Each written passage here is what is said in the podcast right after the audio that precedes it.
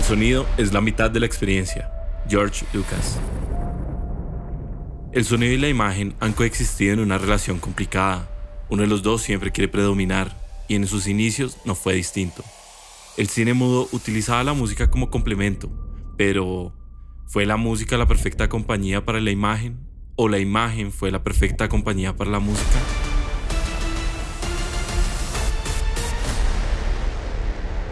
Mientras Edison, el inventor, otros ingenieros y compañías fotográficas perfeccionaban la sincronización de audio e imagen durante sus inicios. Los cines y teatros utilizaban la música en vivo en los vaudeville, óperas, sinfonías y ballet para crear dinámicas auditivas durante la reproducción de cintas con imágenes, con el objetivo de ayudar al espectador a tener una experiencia inmersiva en la historia que estaba viendo. Este fue el periodo del cine mudo, en donde se hicieron combinaciones deslumbrantes de música e imagen. Un gran ejemplo de esta combinación fue el filme francés La muerte de Mozart, de Etienne Onon y Louis Fuget en 1909, en el cual se mostraban las dificultades que tuvo Mozart al componer su último requiem antes de morir. Allí, mientras se producía la imagen, una orquesta interpretaba su música al ritmo del relato. Cuando el cine se volvió popular, se empezaron a perfilar dos estilos de producción, el simple y el lujoso. Cada estilo dependía del soporte financiero o de la cadena de cines que estuviera proyectando la película. Estos recursos afectaban cada aspecto de la música, desde la sincronización de las grandes orquestas con la imagen hasta la afinación del órgano que se iba a tocar. La sincronía de las orquestas con la película era un punto crítico. Edison, ingenieros e inventores hacían avances en este campo, pero la música en vivo seguía haciendo su aparición en las salas de cine. Las películas con presupuestos robustos lograban contratar directores y orquestas que contaban con tiempo para ensayar y sincronizar lo que tocaban con lo que pasaba en la historia mientras que las producciones con presupuestos más bajos ofrecían al público música con sincronizaciones dudosas, que lograban muchas veces confundir al espectador. The Birth of a Nation del director D.W. Griffith en 1914 fue un ejemplo de sincronía entre una orquesta sinfónica completa y la imagen. Esto debido a la preparación de la orquesta y los arreglos basados en las intenciones y escenas de la cinta. Este es un fragmento restaurado del mismo filme.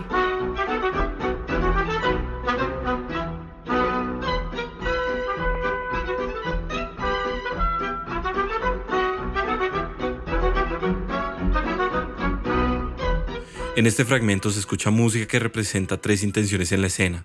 Para contextualizar, los dos hermanos Stoneman, que son una familia de renombre en el lugar donde transcurre la escena, acuden voluntariamente al llamado que hace el presidente Lincoln para unirse a uno de los regímenes de la guerra civil. La música del inicio acompaña una escena alegre, donde se despiden de la prometida de uno de ellos y apenas se van los hermanos, la mujer rompe en llanto. En este momento queda un violín acompañado de un piano con una interpretación melancólica. Después aparece en cuadro un cartel que dice, Después de la primera batalla de Bull Run, baile de despedida de Piamonte en vísperas de la salida del contingente de tropas al frente.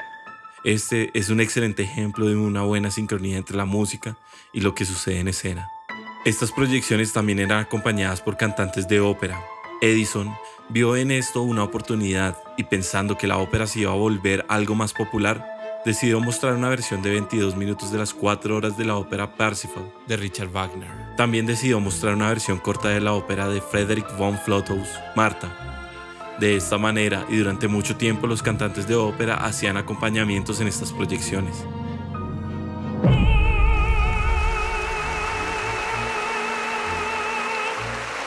Las películas más pomposas y con amplios presupuestos contaban con grandes orquestas. El resto utilizaba un piano o un órgano, pero para el público en general la música jugaba un papel importante. La ausencia de voz no afectaba la transmisión del mensaje, ya que se contaba con grandes arreglos de música que conectaban al espectador con lo que veían. Así lo describe el escritor y filósofo Jean-Paul Sartre en un escrito en el que relata una ida al cine con su madre Anne-Marie. Sobre todo me gusta el incurable silencio de mis héroes, pero no, ellos no estaban silenciosos, ellos sabían hacerse entender. Nosotros nos comunicamos por medio de la música, era el sonido de la vida interna. Perseguida inocencia lo hizo mejor que haberlo mostrado o explicar su sufrimiento. Me permitió sentir su dolor por medio de la melodía que sonaba en ese momento. Yo leería la conversación, pero escuchaba la esperanza y la amargura. Yo prefería escuchar el dolor que mantiene el silencio. La joven viuda que aparecía en la pantalla no era yo, y así ella y yo teníamos una sola alma. La marcha fúnebre de Chopin. Nada más fue necesario para que sus lágrimas humedecieran mis ojos. Lo anterior describe una presentación fílmica, en donde la gente pensaba que el piano era la única opción que había para el cine, pero los cineastas se dieron cuenta que esto podía generar sensaciones y emociones. Entonces pasaron de tener improvisaciones o simples arreglos para piano a tener grupos de cámara u orquestas perfectamente sincronizadas con la imagen y las escenas que pasaban. Los espectadores pasaron de ver imágenes que se movían a tener lujosas presentaciones como en los mejores teatros de Broadway en Nueva York. Esta clase de presentaciones se empezaron a llamar presentaciones de lujo. Un ejemplo de estas grandes proyecciones fue hecha en el New York City Roxy Theater, en el que mostraban por primera vez The Death of Baghdad.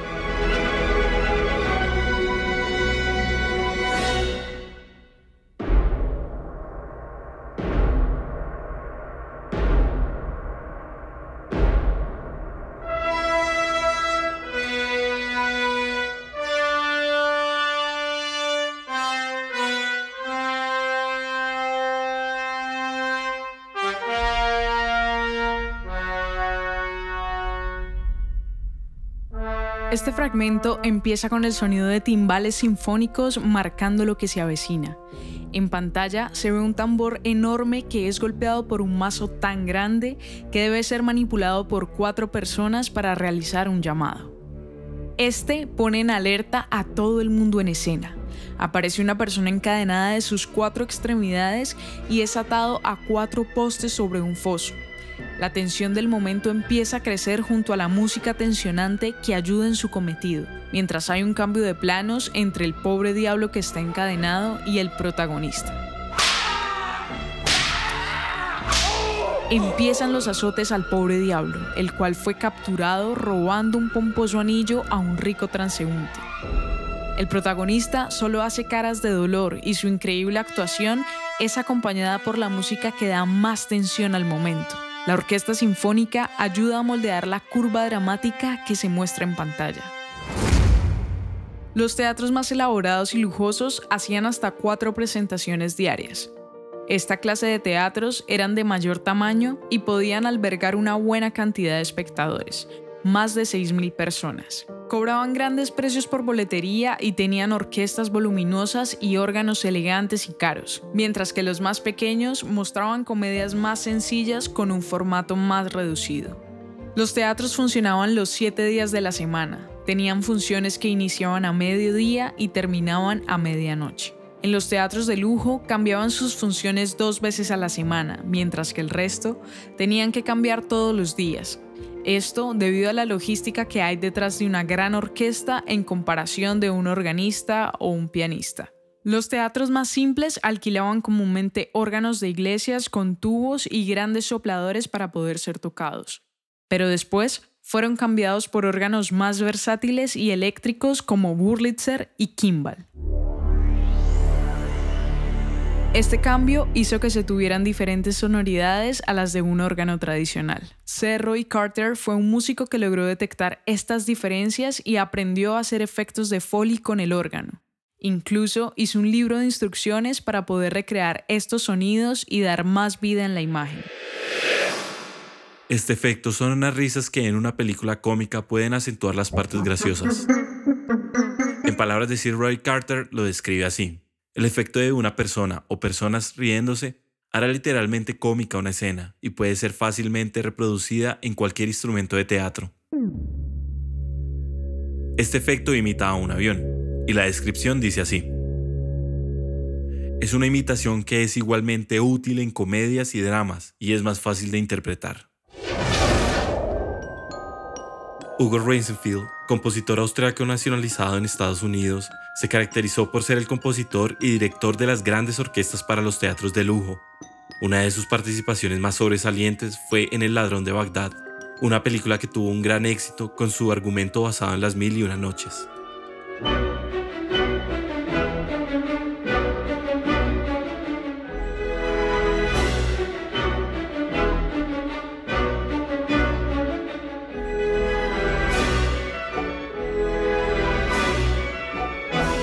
Tener acceso a grandes orquestas le permitía tener un rango más amplio de sonidos a la hora de componer. Para hacer una nueva composición, dividía el filme en varias secciones dependiendo de las intenciones de la escena, sentimental, pastoral, dramática o pesada.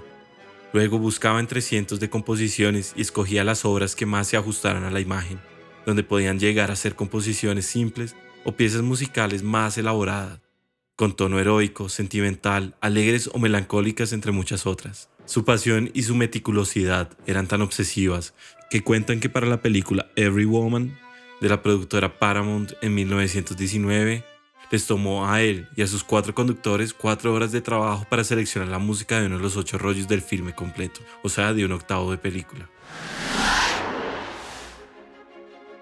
Como hemos visto, los músicos y los temas que tocaban podían engrandecer las escenas y darle un motivo a cada historia, pero también hay otro lado de la moneda. Músicos que podían cambiar las intenciones del director, variando la velocidad de la cinta, reorganizando la secuencia de filme o quitando escenas completas, es decir, el músico se volvía un eslabón muy importante dentro de la industria. Muchos músicos de cine no eran pacientes o apasionados como Hugo Rosenfield, organizados como el departamento de música del teatro New York City Roxy. Esto hacía que se cometieran errores como el sucedido en un teatro al final de la guerra, en donde la escena mostraba un grupo de soldados marchando a la distancia y el organista empezó a tocar Three Cheers for the Red, White and Blue.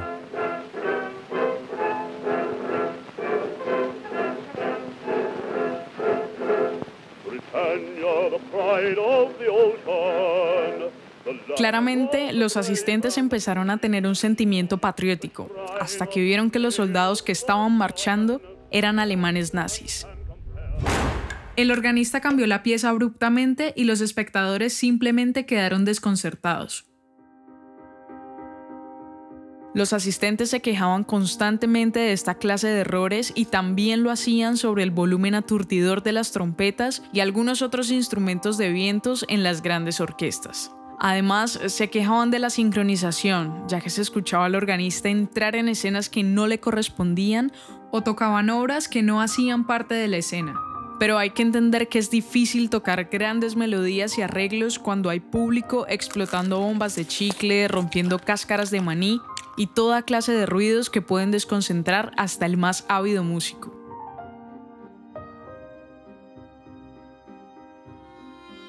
Durante los años nacientes de la industria cinematográfica se dieron avances significativos en la tecnología, pero se hicieron avances más profundos en la temática y producciones de las historias que se mostraban, y esto hizo que la música le diera al cine mudo el complemento perfecto para hacer historias más creíbles, más amigables y accesibles a todo público. Esta es la primera parte sobre la historia del sonido en su evolución con el cine. Esperen muy pronto una segunda parte para conocer mucho más. Puedes seguirnos en Instagram como arroba Records y escucharnos en Spotify, SoundCloud y Anchor. Este podcast fue escrito por Andrés Osorio Jiménez y coproducido por Estefanía López Navia.